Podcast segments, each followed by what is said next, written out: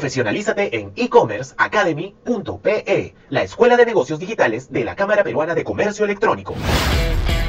Bienvenidos a E-Commerce Top Voices, el podcast de entrevistas a las mentes más estratégicas del marketing digital y negocios en Internet. Has llegado al lugar correcto para encontrar toneladas de inspiración y consejos para hacer crecer tu negocio e-commerce. Abre tu mente, cuestiónalo todo y súbete a la ola digital. Con ustedes, su anfitrión, Helmut Cáceda. Amigos, estamos de regreso en su programa e-commerce Live, esta vez con Oscar Arevalo del Castillo, gerente de finanzas de Pedidos Ya. Oscar, bienvenido al programa. Hola Helmut y todos, buenas noches. ¿Qué tal? Un gusto. No, el, ustedes. El, gusto es nuestro. contigo vamos a tocar el tema nuevos desafíos del profesional de logística, lo cual me parece interesante, dada la, la envergadura de Pedidos Ya como, como una startup que ha crecido tanto y es, ahora es tan relevante en, el ecosistema nacional. ¿no? Junto al crecimiento exponencial del e-commerce, la logística se ha vuelto un pilar fundamental tanto a nivel operativo como reputacional. Creo que siempre he dicho que la logística es el nuevo marketing de experiencias. No siempre lo vemos de esa manera. Eh, por alguna razón tratamos de minimizar los costos logísticos. De repente, en vez de meterle más balas, para más bien hacer que la experiencia del usuario sea mejor, ¿no? Eh, esta contradicción, mm, bueno, supongo que ya la aprenderemos a la mala cuando nos empiecen a caer multas y todo, pero también depende mucho el perfil del profesional, incluso en la parte logística, ¿no? Entonces, mi primera pregunta para ti, Oscar, ¿cuál debe ser la principal característica de un ejecutivo de e-commerce? No, muchas gracias por, la pregunta. Eh, creo que, a ver, hay, hay, varias características. Yo te diría que si tuviera que eh, evaluar una como prioridad, te diría la curiosidad. ¿Y por qué la curiosidad? Porque tienes que, tener muy, tienes que ser muy curioso para descubrir nuevos procesos, por ejemplo, sobre todo en una industria donde muchas veces tienes que innovar, tienes que pensar fuera de la caja, tienes que descubrir eh, insights nuevos, poner al cliente en el centro, eh, con lo cual los profesionales que son curiosos, que tratan de, ir un poco más allá, de pensar muy aparte de, su área, ¿no? Uno puede trabajar en el área de eh, finanzas, marketing, operaciones, pero tiene que pensar como un íntegro, tiene que pensar como, como, como un emprendedor realmente, ¿no? de una manera integral. Entonces yo te diría que esa característica es fundamental para poder hacer que las empresas crezcan. ¿no? Las, las empresas que tienen el talento, con gente curiosa, emprendedora, que además no, no, no solamente se, queda en diseñar el proceso, sino en ejecutarlo, la capacidad de, ejecución, creo que esos aspectos son fundamentales dentro de, de cualquier profesional en general, pero dentro del e-commerce creo que, que es mucho más importante. Buenísimo. Ahora, ¿Cómo les ha ido con el cambio de marca de Globo a Pedidos Ya? Para los amigos que eh, de repente somos un poco despistados, eh, Pedidos Ya el, cambio de marca de, lo que era Globo. Eh, y, con esto no solamente viene cambio de marca, sino cambio de cultura, ¿no? Cambio de cultura y de procesos, de todo, de UX y de todo. Cuéntanos un poco la experiencia. Totalmente, ¿no? Es un, es un cambio de UX de cara a nuestros clientes, porque nosotros hablamos de clientes y cuando hablamos de cliente, no solamente hablamos del, consumidor final, ¿no? Uno piensa que, el cliente más visible es el, cliente que baja el app y compra, pero para nosotros el cliente es el rider, que es eh, la persona que entrega los, productos, eh, el partner, que es el restaurante o, la tienda que está detrás, y el consumidor final, ¿no? Ellos son nuestros clientes y es un cambio de UX que choca. Yo creo que para, para todos ha sido, ha sido un cambio, también interno dentro de la empresa, como mencionabas, hay un cambio cultural. Y bueno, sí, para, para los que no saben, eh, nosotros eh, éramos Globo hace seis meses o siete meses, migramos de marca, de hecho nuestra primera ciudad en lanzar fue Huancayo, eh, mm. con, con, mucho orgullo, Huancayo, una ciudad provinciana, fue la, la, primera ciudad que, que, se lanzó. Y poco a poco fuimos lanzando las demás ciudades y la última fue Lima. Nosotros el 8 de marzo dejamos de, de operar Lima como, como la marca Globo. Y bueno, creo, creo que el lanzamiento, como, todo, como toda migración, como todo lanzamiento, con muchos procesos que calibrar, creo que, que ahí tuvimos que mucho eh, aprender sobre la marcha, eh, poder justamente hacer que este cambio cultural, tanto a la interna como a la externa, con estos tres clientes que te mencionaba, eh, no, no, no, no, impacte tanto. Y, bueno, una vez que ya estábamos un poco más estables, logramos, eh, eh, digamos, que calibrar todos los procesos, meterle un poco más de agresividad en marketing, ¿no? Tener un poco más de presencia en todos los canales. Y bueno, ahora también voy a comentar un poco sobre, sobre la, estrategia en general. Buenísimo. Y, bueno, ya que tocas el tema, ¿cuáles son los nuevos desafíos de pedidos ya para 2022? Perfecto. Sí, bueno, nuestra estrategia, a diferencia de, de cómo nos manejábamos en Globo, es básicamente tener presencia nacional. O sea, la estrategia es descentralizar, democratizar el, consumo de e-commerce. Y, básicamente, eh, de hecho, en los últimos siete meses hemos lanzado siete ciudades nuevas, casi que a un ritmo de, de una ciudad por, por, mes. Hoy día, eh, a diferencia del logo, tenemos presencia en ciudades como Puno, Juliaca, Sullana, estamos en Tacna, en Moquegua, vamos a abrir Ayacucho, Huaral, Huaura. Entonces estamos básicamente con un plan muy, muy agresivo de expansión, de poder pintar el mapa, de, de, que las personas en cualquier parte del Perú reconozcan a, a Pella, como le decimos a la interna, que es pedidos ya, nos reconozcan como marca y que las personas que viajan alrededor del Perú puedan pedir en cualquier parte, ¿no? Es un poco parte de la estrategia. Discúlpame, Oscar, ¿esto ha sido este año? En realidad viene un poco desde el globo, pero la agresividad en cuanto a expansión eh, se, ha, se, ha, dado en los últimos siete meses, ¿no? En, pero es increíble, ¿no? Porque, o sea, no, no, no, me imagino, claro, hay, hay, cosas que tú escuchas de Lima, no sé, para los que salimos a provincias, es otra realidad con el tema del comercio electrónico de Internet. Yo he tenido la posibilidad, bueno, de pasearme por todo el Perú, gracias a Dios, y, y, era muy hasta, hasta anecdótico cuando vas a la selva, estás con el celular, pues tratando así de captar señal, y, una señora que te ve, seguro tú de Lima, ¿no? O sea, oye, párate acá, hijito, acá, en este punto. Y te paras y realmente ahí capta la señal, ¿no?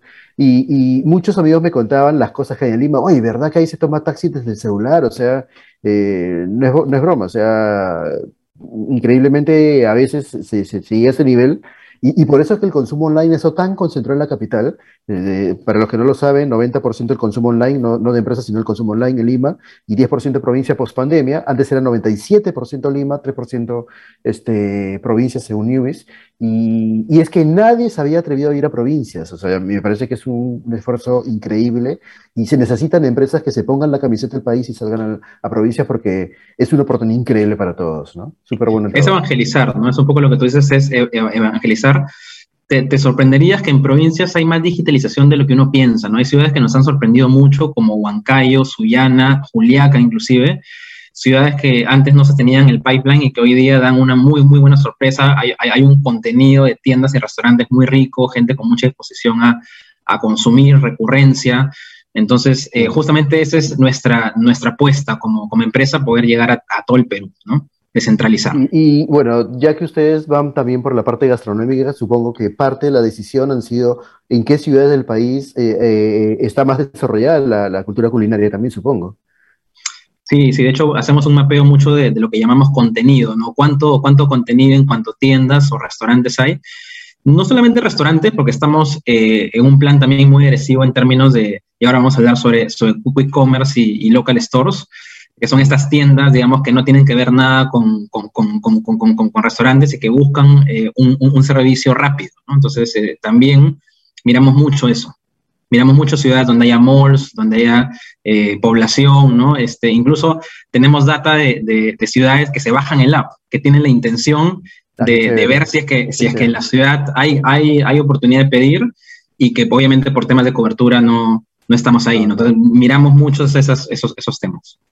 Increíble, o sea, bueno, ya, ya, ya, hablaremos después con ustedes a ver si se pueden sacar reportes sobre cómo está el nivel de, digital, de adopción de la digitalización a nivel, a nivel nacional. Creo que ese tipo de, insights son súper potentes. Bueno, ya mencionaste tú lo del quick, quick commerce, creo que es una tendencia que, que ya llegó para quedarse. Eh, ¿Cuáles son los planes con respecto a pedidos ya a este tema del quick commerce, los dark store y lo que me puedes contar? Perfecto. Sí, de hecho, la, la, la tendencia de e-commerce hoy día es la velocidad, ¿no? Y eso es lo que le llamamos el, el, el quick commerce.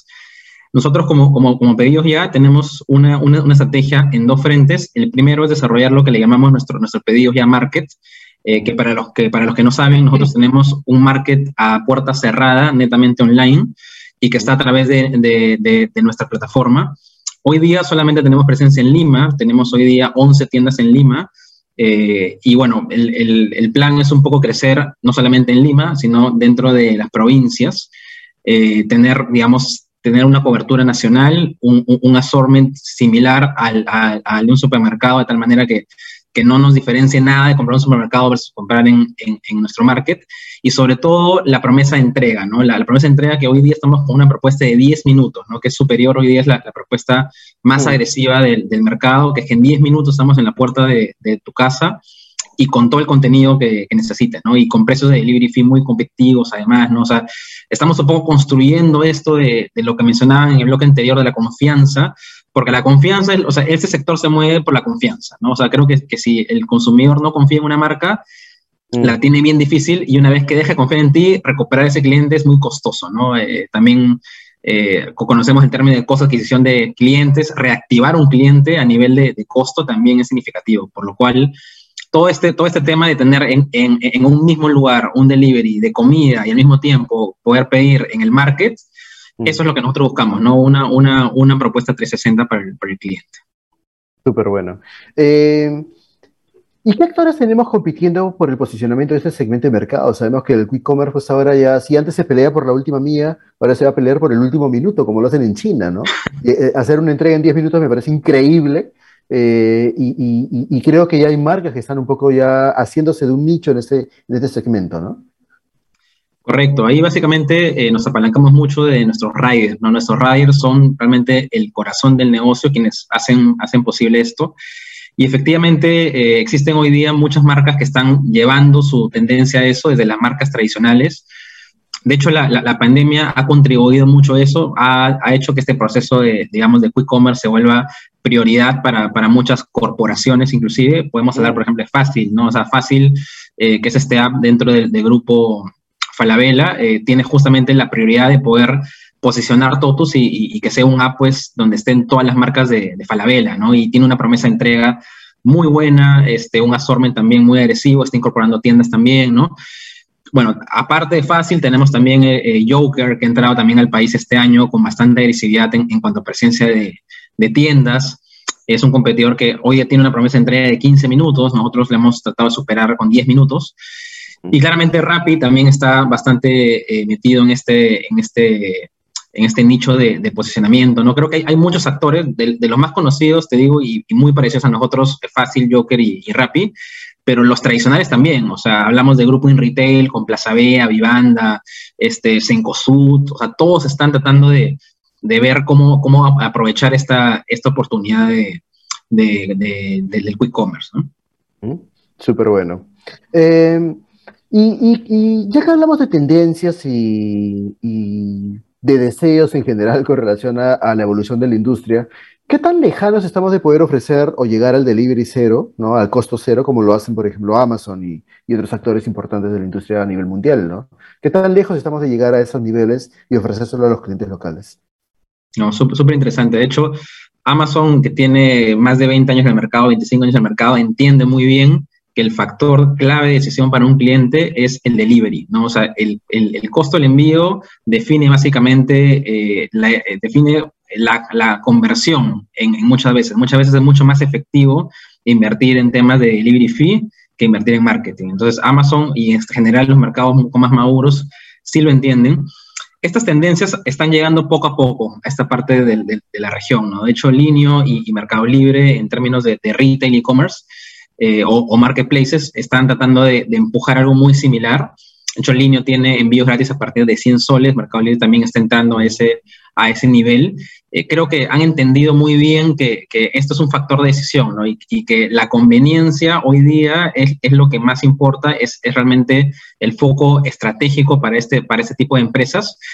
Todavía creo que estamos en una etapa muy embrionaria, muy inicial, eh, en la cual todavía el cliente está dispuesto a pagar por nuestra geografía también, creo que nuestra geografía es más complicada, todavía no estamos tan regionalizados, ¿no? Eh, podemos aplicar algo muy en, Lima Centro, ¿no? Pero cuando ya queremos implementar algo en, las ciudades fuera de Lima o en Lima Periferia, creo que ya se, se vuelve un poco más, más difícil. Creo que también eh, las empresas han, han, entendido que ya no pueden competir tanto en precio. Creo que en una etapa inicial de e-commerce, si hablamos de cómo competían las empresas de e-commerce hace cuatro años, competían mucho en precio. Hoy día ya entendieron que el, el, delivery fee es parte del precio y que el cliente tiene, tiene, tiene, que sumar el precio del producto más el precio del envío y sobre eso comparar y, y, y tomar la decisión.